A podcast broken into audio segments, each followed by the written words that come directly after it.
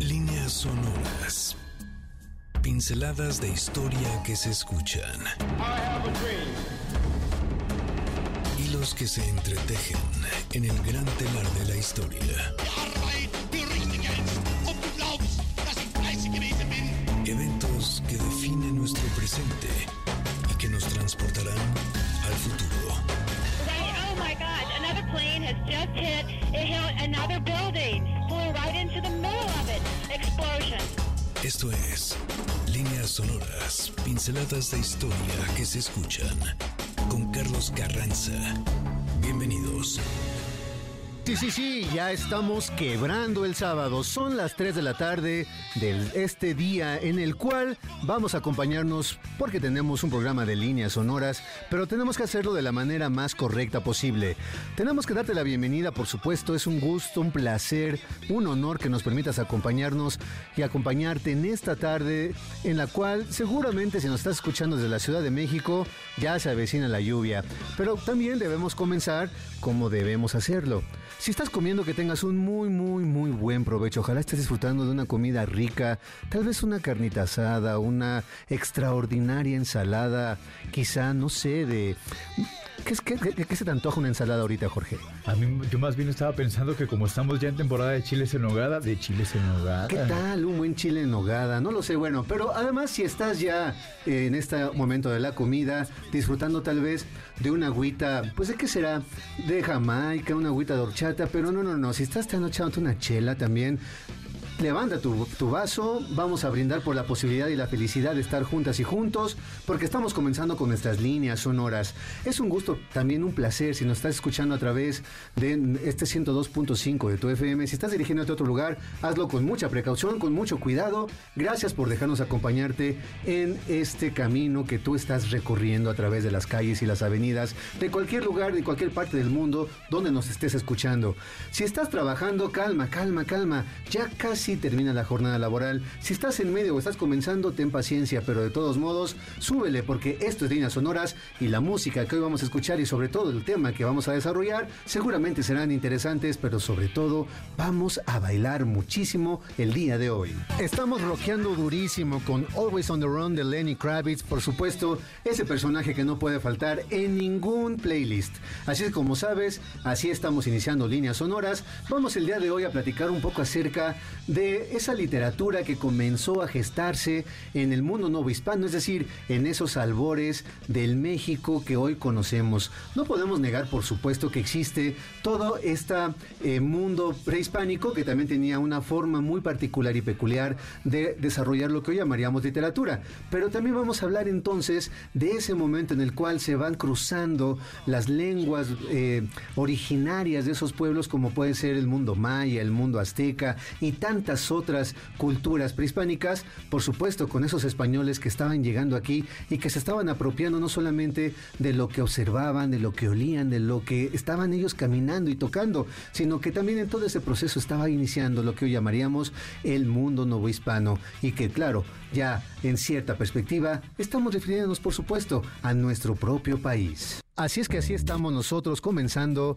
con nuestro programa de líneas sonoras. La pregunta del día de hoy es muy simple y muy sencilla. Cuando hablamos del mundo novo hispano, pues por lo general nos referimos a ciertos personajes. Es sin duda una obligación a referirnos a Sor Juana. De manera inmediata sale Sor Juana, ya sea por una cuestión, pues por supuesto que es la figura emblemática de alguno de los billetes que estamos muy acostumbrados a tener en nuestros bolsillos, que ojalá así sea, pero ahí está Sor Juana y muchas veces también se le va asociando con movimientos feministas, con movimientos en los cuales también ella es un símbolo, porque pues tuvo de una u otra manera que enfrentarse a su propio mundo. Pero de ahí en fuera, hablamos tal vez de algunos virreyes porque tienen nombre de calles, de colonias, de avenidas, o también hablamos de algunos otros personajes de la literatura, de la cultura, porque tienen nombres pues de bibliotecas. Justamente vamos a hablar de esos nombres, de esos personajes que forman parte de nuestra propia cultura y para eso el día de hoy tenemos un gran invitado que es Jorge Gutiérrez Reina. Él nos acompañará durante nuestras líneas sonoras y vamos a descubrir justamente a muchas personas que formaron parte de manera tan trascendental de esas primeros años, de los albores, de cuando se estaba constituyendo esta identidad que hoy llamaríamos nacional y con la cual hoy nos seguimos peleando. Y bueno, tendremos también regalos más adelante, tendremos pases para la fiesta, pases para el mariachi gama, pases para la, la obra Toc Toc, pases para que vayas al cine y la pregunta muy simple y sencilla que vamos a desarrollar durante los próximos cortes es algo tan elemental como este. Vamos a hablar, por ejemplo, de Juan Ruiz de Alarcón. Con que nos digas una de las obras más importantes de Juan Ruiz de Alarcón, con eso más adelante vamos a dar nosotros el banderazo y ponemos en la luz verde del semáforo para que puedas ganarte alguno de estos regalos y vamos a decirte cuál va a ser el mecanismo, porque lo haremos a través de nuestras redes sociales. Así es que de esta manera comenzamos con líneas sonoras y damos la bienvenida a nuestro invitado Jorge Gutiérrez Reina. ¿Cómo estás, Jorge? Hola, ¿qué tal Carlos? Muy buenas tardes, muchas gracias por invitarme y muchos saludos a todos los que nos están escuchando el día de hoy. Pero además ya tuviste la primera participación y lo hiciste de una manera fundamental. Se nos antojó un chile en nogada. Pero a ver, ¿a ti cómo te gusta el chile en nogada? A ver, así, porque está una discusión ahí terrible, que si es capeado, que no es capeado. ¿A ti cómo te gusta? Pues mira, a mí, me, a mí me gusta capeado y que sea de carne mixta de puerco y de res. Ándale. Mm, Porque luego nada más hay unos que tienen de una o de otra, pero creo que el relleno tiene que ser mixto. Pero mira, yo no soy una autoridad culinaria. Pero así te gusta. a mí me gusta así, y capeado. Y- ah, ok, perfecto. Así es que capeado. Sí, yo no soy ortodoxo de los chiles en hogar. Así mero. Fíjate que a mí no me gusta capeado. Pero bueno, de todos modos, si me ponen un chile en nogada capeado, como sea, sí le entro. Así es que, amigas y amigos, ya saben que el día de hoy los estamos antojando porque además ya está dado, ya, está, la, es, es la, plena temporada. est- vam- vam- ya estamos en, en los meses en los que se debe comer chile en nogada. Así es. Oye, Jorge, pues bienvenido y muchas gracias por acompañarnos el día de hoy. Y comenzábamos nosotros a platicar acerca de esta cultura, esta literatura, las expresiones artísticas, no solamente literarias. Por supuesto, estamos hablando, por ejemplo, de una ciudad de México que estaba conformándose, pero también eh, la arquitectura, la pintura, la música, o sea, todo estaba en plena transformación. ¿Cómo eran esos primeros años hablando de cuestiones literarias, Jorge? Sí, de cuestiones liter- Bueno, ant- ant- antes quizá de hablar de la literatura virreinal, A a, mí me gustaría eh, hacer un, un pequeño comentario. Eh, dije hace un momento eh, los chiles en nogada con, con toda la intención, porque mucha de la cocina que consideramos eh, propiamente mexicana se forja durante el periodo virreinal, se construye durante el periodo virreinal. Muchas cosas de las que nos sentimos orgullosos como mexicanos se eh, originan durante los siglos del virreinato. A mí no me gusta hablar de la colonia. Yo nunca digo colonia porque Nueva España no fue una colonia y es muy común que uno diga, ah, los siglos coloniales o el periodo colonial. A mí me parece una imprecisión histórica. La Nueva España nunca fue, en términos legales, una colonia. Si hubiera sido una colonia, habría procedido de formas completamente distintas. Ándale. Tenemos que decir el virreinato de la Nueva España, los siglos virreinales. Y tú decías, por ejemplo, Sor Juana. Y claro, uno dice, eh, soy del país de la décima musa, de la gran poeta, eh, pero al- a la par de Sor Juana, como mexicanos, asociamos un montón de cosas negativas al periodo virreinal. De hecho, yo diría más negativas que positivas. Claro, porque además es lo que nos enseñan. Es una es parte ¿No? de la educación oficial de decir el México prehispánico sí es México y nos sentimos muy orgullosos de, de la de, de Tenochtitlan y de Chichen Itza y de los mayas y inventamos el cero y tanta cosa pero en cambio cuando hablamos de la Nueva España decimos los conquistadores los genocidas eh, Todo lo terrible de lo la- terrible el oscurantismo el retroceso cultural. Y yo creo que eh, bueno porque podemos hablar de figuras de las que nos enorgullecemos como Sor Juana, pero hay otras figuras de las que también hablamos en el virreinato, pero en términos completamente contrarios, como Cortés y la Malinche. Claro. ¿no? Decimos, híjole, Hernán Cortés, ¿cuánto conflicto nos causa la figura? ¿Mm? Y hablamos de Malinche pues, como esta traidora, la patria, tal cosa. Es un, es un periodo con el que nos ha costado mucho reconciliarnos. Nos seguimos peleando, ¿no? Así es, o así sea, es. todavía el día de hoy nos seguimos nosotros poniendo en el ristre, ¿no? Nos ponemos en el ring cuando se trata de desgarrarnos por la cuestión de la identidad y la patria, que de todos modos se sigue forjando, se sigue cambiando y dice, día a día vamos nosotros teniendo referentes muy distintos con respecto a lo que llamamos nosotros como nuestro país, la identidad nacional, la nación mexicana, en fin, es algo que vamos a hablar el día de hoy de eso. ¿Te parece, Jorge? Me parece muy bien. Vamos a ir a un corte. Estamos aquí transmitiendo en vivo desde MBC 102.5. Esto es Líneas Sonoras. Volvemos después del corte a líneas sonoras, pinceladas de historia que se escuchan. The attack yesterday on the Hawaiian Islands has caused severe damage to American naval and military forces. Ya estamos de regreso con estas pinceladas de historia que se escuchan. Estás en líneas sonoras. Y no que no bailaban. A ver, los quiero ver. A ver, muévanse ese cuerpo. A ver, ya aflójense, aflójense. Perfecto. Comiencen a mover la cabecita, los hombros. Respiren. Ahora es momento de la cintura, exactamente. Ahora den el brinco que debe de ser. Súbanse a la mesa y bailen con esta canción. Y entonces van los primeros regalos. Así es que, mucha atención. Hoy vamos a dar pues vamos a ver qué les parece que esto lo lanzamos a través del inbox de mi cuenta de arroba Carlos Carranza, a través de la cual también estamos transmitiendo en vivo este programa de radio. Estamos saludándolos, saludándolas. Qué gusto también que nos estén viendo y escuchando a través de el Instagram. Mi cuenta, repito, es arroba Carlos Carranza. Y pues las primeras personas que manden la respuesta a la pregunta de díganos las obras más, una de, una de las dos obras o las tres o las cuatro obras más importantes de Juan Luis Alarcón. Sí, que, y así, simple y sencillamente, uno de sus títulos es tal. Y vamos a regalar dos pases dobles para la fiesta, la comedia gay de los noventas, con contenido exclusivo para adultos. Eso que quede bien claro, nada de voy a llevar a mi sobrina. No, no, no, no. Es contenido exclusivo para adultos y esto va a ser en el Marque Teatro. Así es que por favor, allí está la invitación para que puedas tú contestar a la pregunta del día de hoy a través de un mensaje directo del Instagram pide, por supuesto, uno de estos dos pases y ya son tuyos. Muy bien, así es que estamos Rock the Boat de Hughes Corporation. Así es que The New Hughes Corporation, ese es el ritmo que estamos marcando el día de hoy. Y con este ritmo volvemos a platicar con nuestro invitado Jorge Gutiérrez Reina, que nos dejaba ya una bombita en la mesa.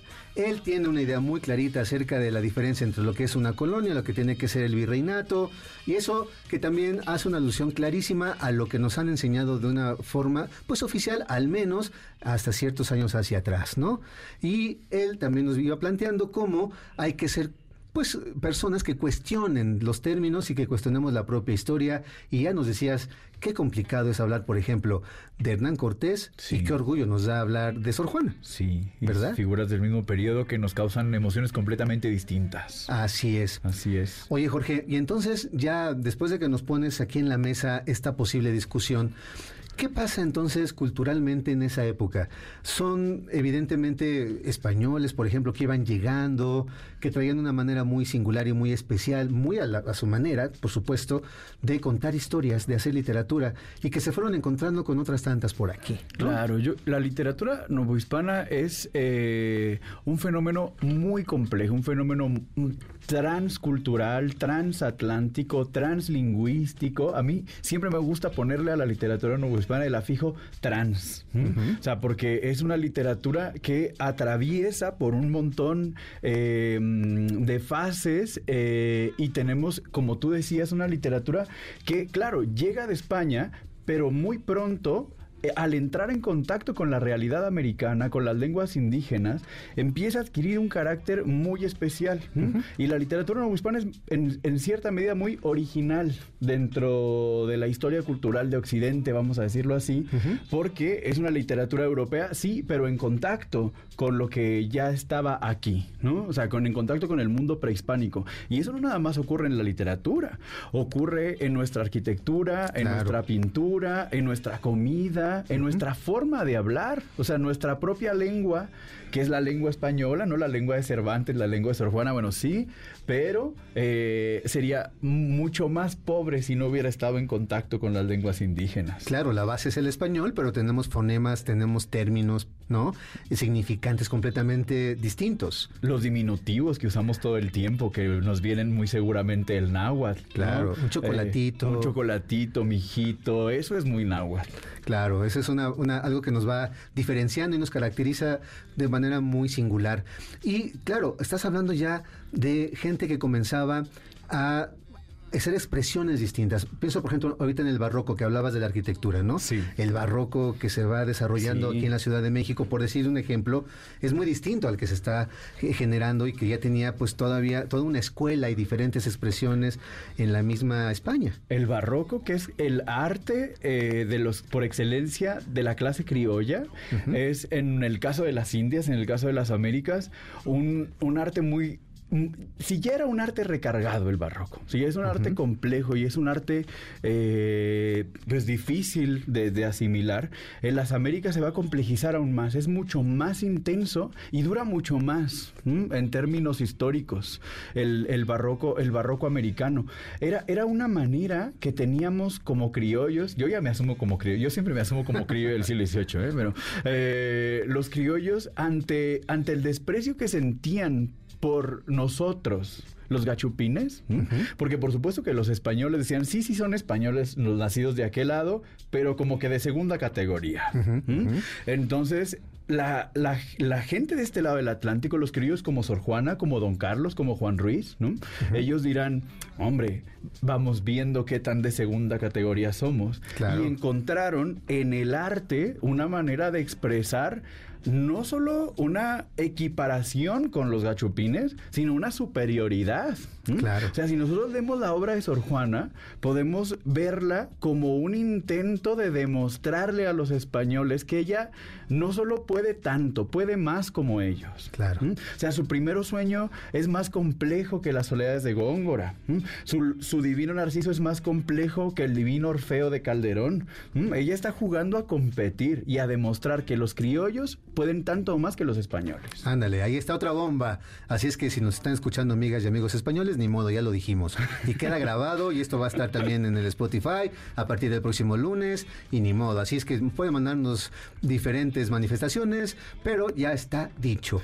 Jorge, fíjate que ahorita me encanta la, la familiaridad con la cual te expresas de estos personajes, pero no sabe la gente que nos está escuchando a qué Carlos te refieres. Porque dice, Ah, dijiste, dije don Carlos, don pero no es don Carlos Carranza, evidentemente. Es tu tocayo. Sino mi tocayo, sino don Carlos de Sigüenza y Góngora. ¿Quién fue este personaje? El, mira, Personaje súper interesante, además. es que la Nueva España es sor juanocentrista y tendríamos Ajá. que de sor juanecentrizarla. Ajá, sí, sí, claro. Eh, sor Juana tiene, eh, está rodeada de personas fascinantes. Ajá. Yo siempre pienso, si era amigo de Sor Juana, tendría que ser un personaje cuando menos muy interesante. O sea, porque para hablar con Sor Juana casi así de tú a tú, Claro. pues no tendría que ser cualquier persona. Y el mejor amigo de Sor Juana era justamente don Carlos de Sigüenza y Góngora, que es uno de mis mejores amigos. Eh, ¿Ah, ah, sí, sí. Don Carlos y Sor Juana son de mis mejores amigos. Paso muchas horas eh, en compañía de estos dos. Don Carlos eh, es yo diría, el personaje de la historia de México con quien este país tiene una mayor deuda. O sea, no sé por qué no sabemos todo su nombre, no sé por qué todas las calles no se llaman con su nombre, o sea, no sé por qué no tenemos claro todo lo que le debemos al personaje. Sí, es un personaje que se ha quedado muy atrás. Sí, O sea, Sor Juana, por supuesto que tiene una importancia trascendental, es capital para entender Claro. el proceso cultural, el papel de las mujeres, este mundo también de los conventual, pero Sí. Detrás y hay muchísimas personas, el mismo Juan Luis de Alarcón, ¿no? Ah, tenemos muchos personajes fascinantes. muchísimos que están atrás, Y- pero ni siquiera atrás en el escenario, sino atrás del telón. Sí, sí, atrás de la historia. Y el- en el caso de, de- Es que también debió ser... Sor Carlos, don Carlos tiene la mala suerte de haber nacido en el mismo momento y en la misma ciudad que Sor Juana Inés de la Cruz, ¿no? ¿Cómo le compites a ese portento de inteligencia y, de, y de la palabra? Eh, la primera vez que publican algo juntos, por ejemplo, cuando tenían 20 y 25 años más o menos, eran muy jóvenes. Eh, Sor Juana todavía ni era monja, Sor Juana era todavía doña Juana Inés de Azuaje y Ramírez. Y a mí me, me- me da mucha risa que a don Carlos lo presentan como el bachiller don Carlos de Sigüenza y Góngora. Punto. Así. Y Sor Juana es el glorioso honor del Museo Mexicano a los 19, 20 años. Ah. Ya desde entonces había una diferencia. Pobre don A ver, Carlos. a los 19 años ya la llamaban así. El primer soneto que Sor Juana da a las prensas, el primer soneto que se publica de Sor Juana, dice del glorioso honor del mexicano Museo de Doña Juana Inés de Azuaje y Ramírez. Ándale. O sea, ya a esa edad ya traía... Ya era, ya era una rockstar Así de simple. con la primera publicación.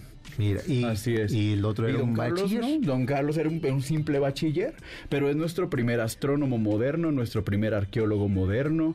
Le debemos un montón eh, de datos acerca del México prehispánico, porque hablaba náhuatl como lo hablaba Moctezuma.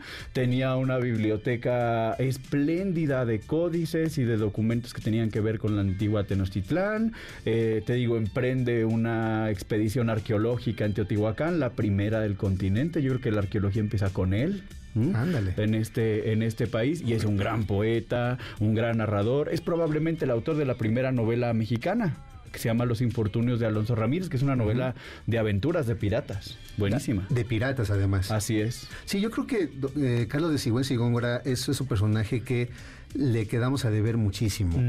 Que, claro, lo dices muy bien, tuvo la, la, la mala suerte de coincidir, pero al mismo tiempo, pues, este, esta, esta amistad tan profunda que había entre estos dos personajes, Sor Juana y Carlos de Sigüenza, pues también tuvo su resultado, porque de una manera u otra, pues iluminaron lo que es esta etapa del siglo XVII de, de- de la Ciudad de México, Ay, de la Nueva España y por supuesto de la literatura que después se desarrollaría también en el siglo XVIII. No, por supuesto, imagínate qué pobre hubiera sido esa segunda mitad del siglo XVII sin estos dos.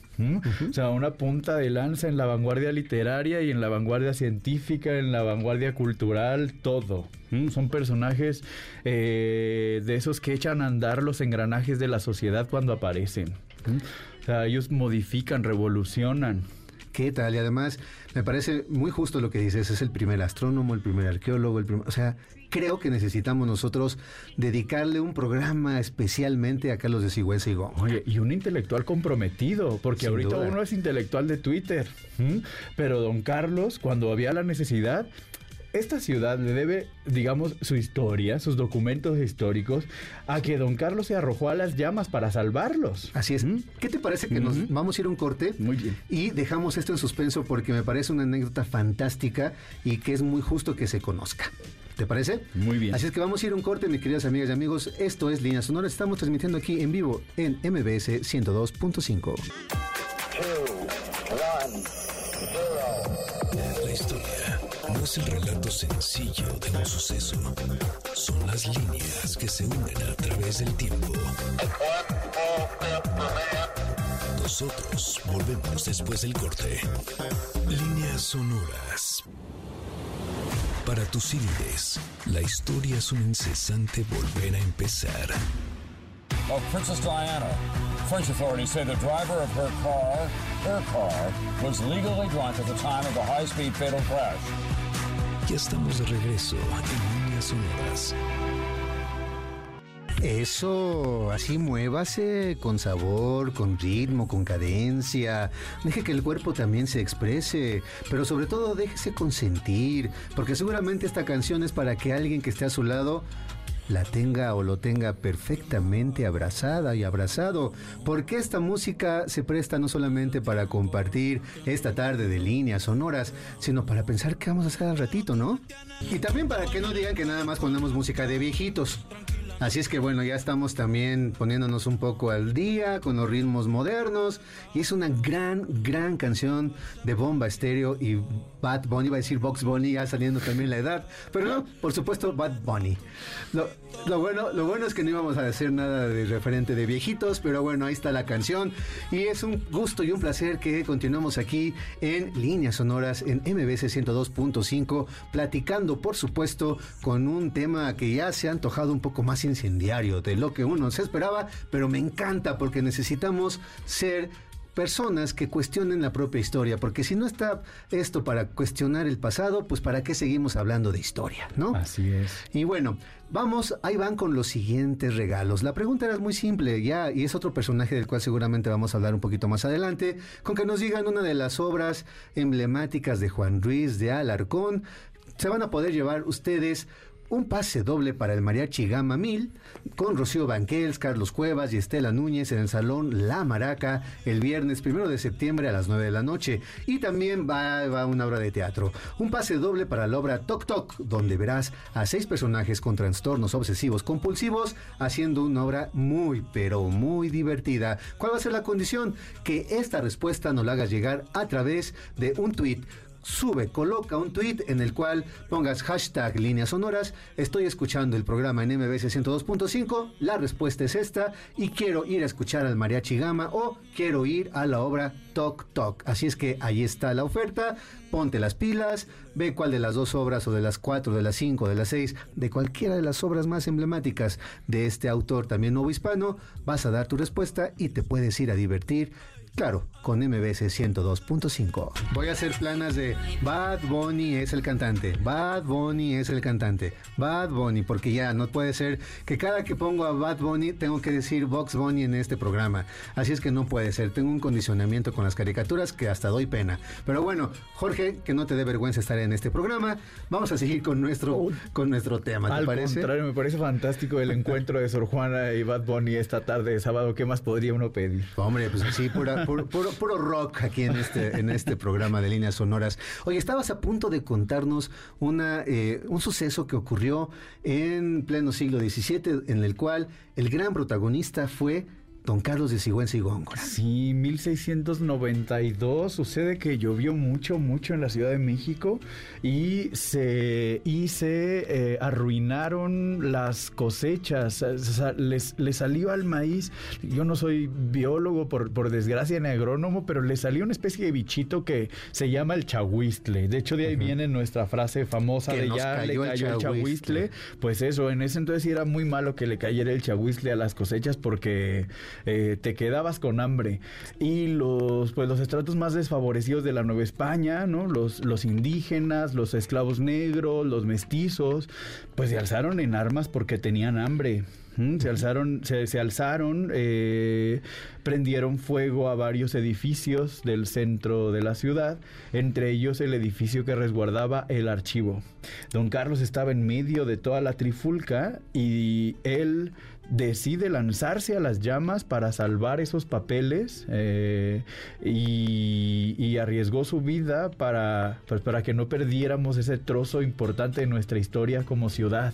Claro, porque además eran papeles que eran muy recientes, pero había muchos otros que se habían eh, generado pues, precisamente con estos primeros años de lo que fue la conquista, porque desde el- los primeros días hubo personas que se dedicaron a pues tratar de transcribir lo que era la literatura oral del mundo indígena y muchas otras cosas que se habían desarrollado en las primeras décadas de la naciente Ciudad de México y lo que sería posteriormente, por supuesto, nuestro país. Claro, y estamos, si estamos hablando de Sor Juana y de Sigüenza, que son ya autores que escriben en lengua española, en pleno barroco, autores criollos, pero la literatura novohispana, como decíamos hace un rato, es eh, translingüística, lo que quiere decir que no solo está escrita en español, está escrita en muchas lenguas indígenas y está escrita también en latín y en griego, que es algo que nos interesa a lo mejor menos incluso que la literatura novohispana en español, pero todo eso es México, o sea, México es el latín, el griego, las lenguas indígenas, el español, todo es México. Oye, y fíjate que me parece bien interesante que hayas llegado con dos libros, que en realidad son eh, dos volúmenes de la historia de las literaturas en México de los siglos XVI al siglo XVIII. El primer siglo de las letras novohispanas, y que consta que van entre los años 1519 al año 1624. Y son dos tomos bastante grandes, editados por la UNAM. ¿Qué, qué son estos libros? ¿Qué contienen estos textos que además justamente nos dan pauta para hablar de lo que estamos hoy desarrollando? Fíjate que estos, estas dos, dos dos tomos, eh, son parte de un proyecto muy grande que emprendió hace unos años la, la UNAM de volver a contar la historia de la literatura mexicana. ¿m? Y la historia de la literatura mexicana, eh, pues incluye, por supuesto, los siglos virreinales. Los encargados de contar el capítulo virreinal de nuestra historia literaria, pues somos eh, eh, Ana Castaño, Jessica Locke y, y yo, que somos los coordinadores de estos volúmenes de la historia de la literatura en México. Y hasta ahora se han publicado dos, dos tomos que corresponden al primer siglo de las letras virreinales. ¿no? Ahí ustedes pueden encontrar eh, capítulos profusamente ilustrados eh, acerca de las crónicas de la conquista. Por ejemplo, Cortés, Cortés cuando llegó escribió unas cartas de relación y narró en primera persona todo lo que acontecía, su encuentro con Moctezuma, eh, la, la matanza de los cholultecas, la traducción de Malinche, todo está en las cartas de relación de Cortés. Tenemos cartas de relación, tenemos las crónicas, poesía épica, la primera poesía del Renacimiento que vienen y traen los españoles, eh, la literatura náhuatl, la literatura maya, la literatura en latín de la antigua universidad, Real y Pontificia Universidad de México. Y es un libro que eh, pe- pensamos no solo para especialistas o para académicos, es un libro para público amplio, es un libro en el, con el que no se van a aburrir.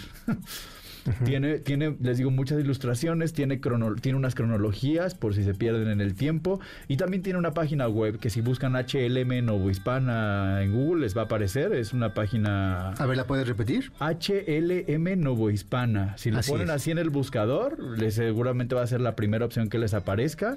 Ahí hay muchos recursos multimedia. Yo le llamo la eh, experiencia expandida. O sea, si tú lees el capítulo eh, y te interesa el capítulo, no sé, vamos a decir de el muralismo en los conventos en relación con el teatro evangelizador. Ajá. Eh, dices, ah, yo quiero saber más o ver más imágenes de al respecto de este tema, te metes a la página de internet y ahí va- te va a desplegar en el capítulo correspondiente más imágenes, videos, entrevistas, música, PDFs, páginas web, eh, todo. Qué interesante, porque además nos estás ofreciendo la posibilidad de darle otra dimensión a esos primeros años. Y me refiero a primeros años no nada más a 1519 o a 1550. Me refiero justamente a las primeras décadas en las cuales uno, justo por la manera en como nos fueron enseñando la historia, la tenemos en blanco y negro. Y parecería tal vez que todo fue terrible y todo era malo y la destrucción, que por supuesto que existió. Sin Nadie lo va a negar. Nadie niega que esa destrucción existió, pero también se estaban comenzando a articular otro tipo, ¿no? De edificios, otro tipo de pintura, otro tipo de poesía, otro tipo de expresiones humanas que eran parte de lo que se estaba desarrollando en ese momento y que son expresiones que son nuestras también.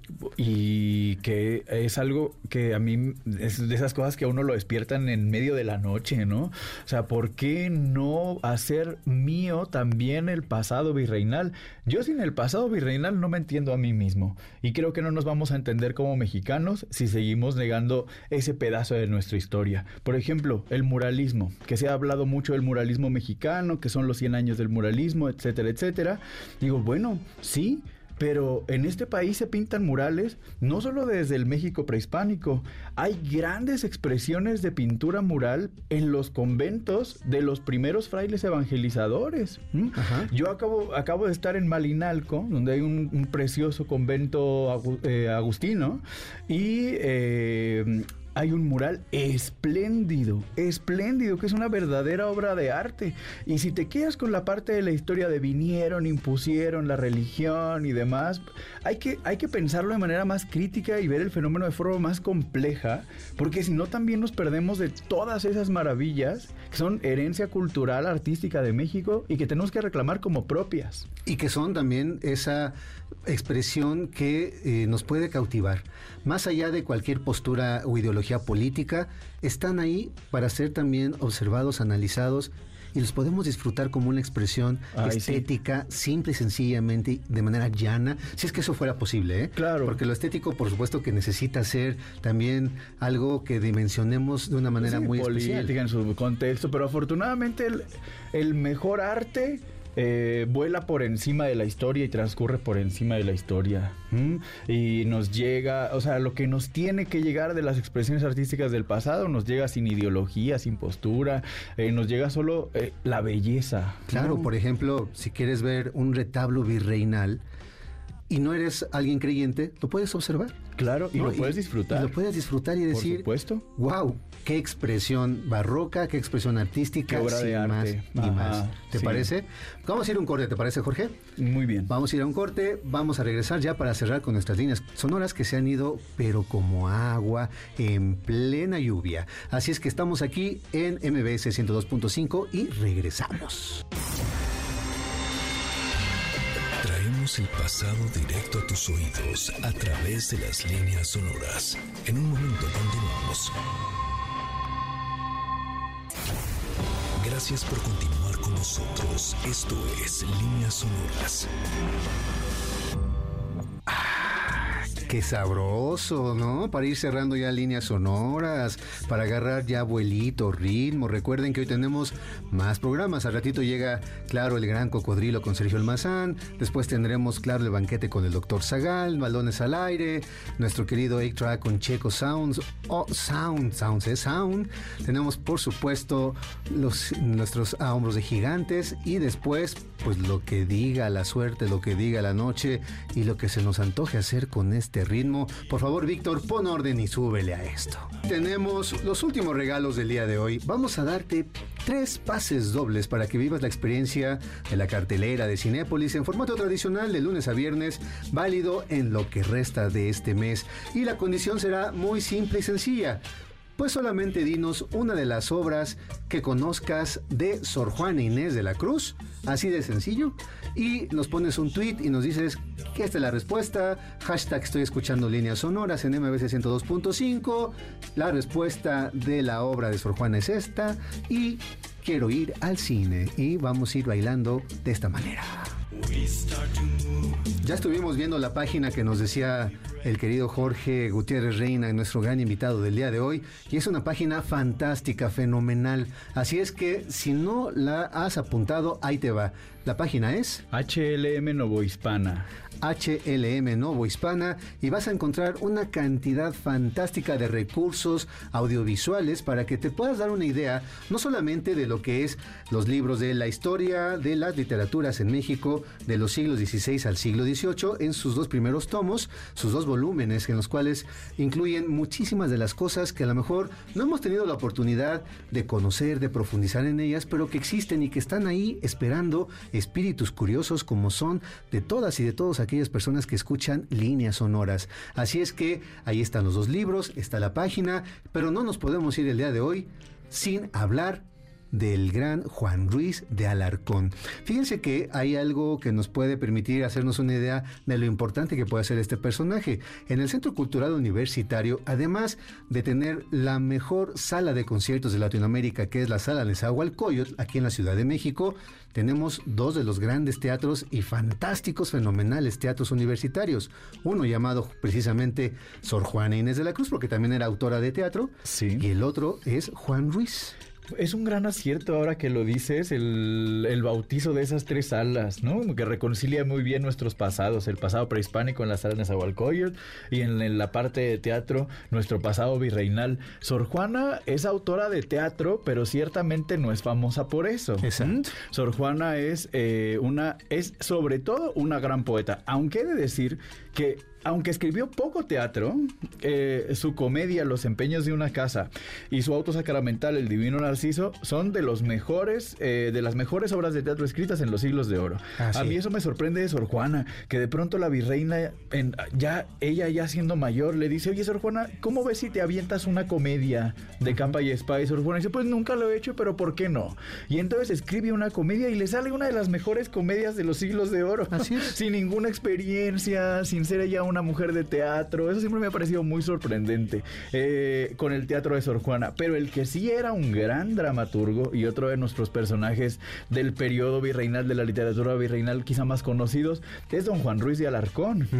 Cuando hablamos de Juan Ruiz de Alarcón, en realidad eh, hay que, eh, es uno de esos personajes que nos sirven para demostrar que la literatura de esta época no es aburrida, porque es un personaje fascinante que podría protagonizar una novela o Así una es. serie. Yo no sé por qué a nadie se le ocurren estas cosas. Pero Juan Ruiz de Alarcón, hasta donde sabemos, nació en Tasco Guerrero, en el actual Tasco Guerrero, pero eh, desde muy joven sufrió, vamos a decir, mucho bullying. Porque don Juan Ruiz de Alarcón tenía una condición médica que no sé cómo llamar yo exactamente, pero el caso es que tenía dos jorobas, una en el pecho y una en la, En la espalda. Entonces era doblemente corcovado y eso le acarrió muchas burlas de todo mundo. Eh, Góngora le dice Galápagos siempre fuiste y Galápagos serás. ¿Mm? Galápagos. Ah, como las tortugas. Pero además de... Es que, es que ese cuate se burlaba de todo. Y bueno, y Quevedo se burlaba peor de todo el mundo, pero que- bueno. Es que Quevedo, Lope y Góngora aborrecían a Juan Ruiz de Alarcón. Él era correspondido.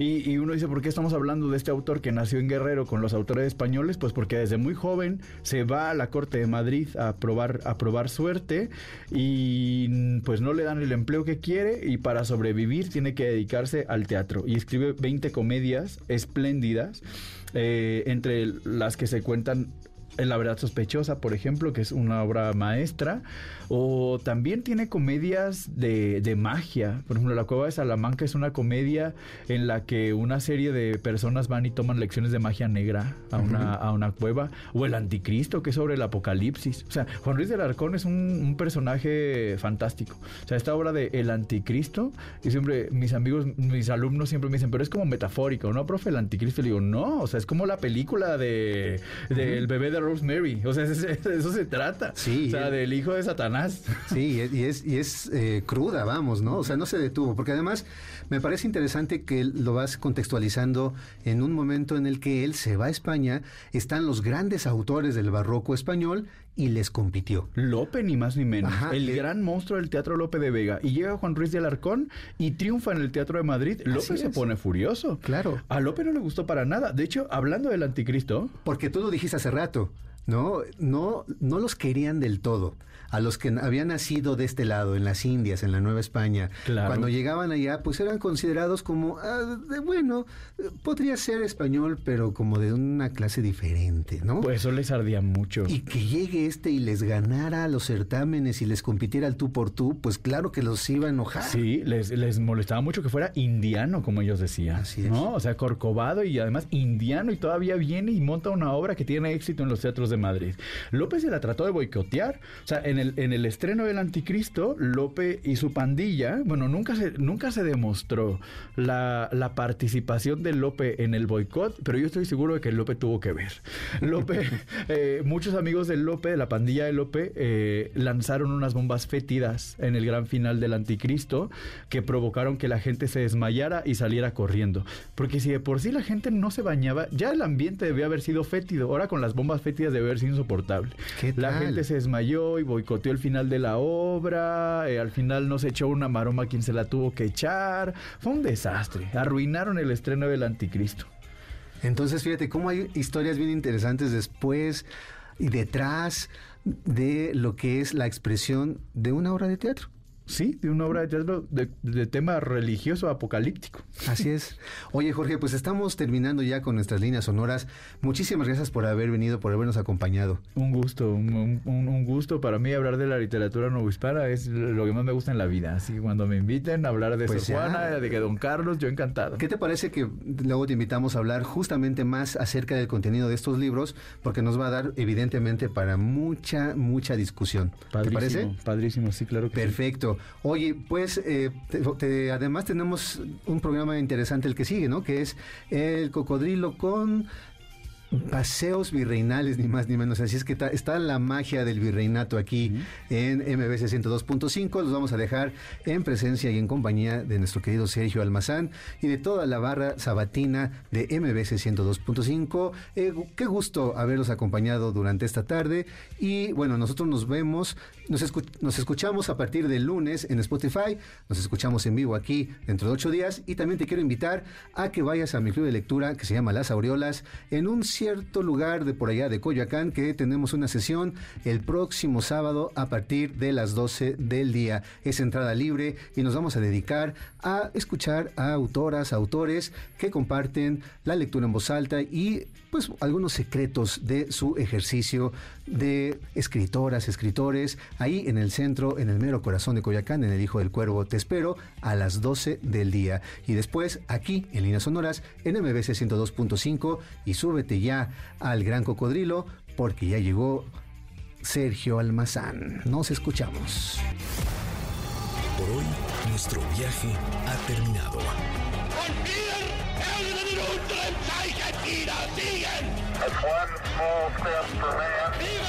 Esta volverá a despegar la siguiente semana. Los esperamos aquí, en líneas sonoras, pinceladas de historia que se escuchan. Martin Luther King 20 minutes ago died.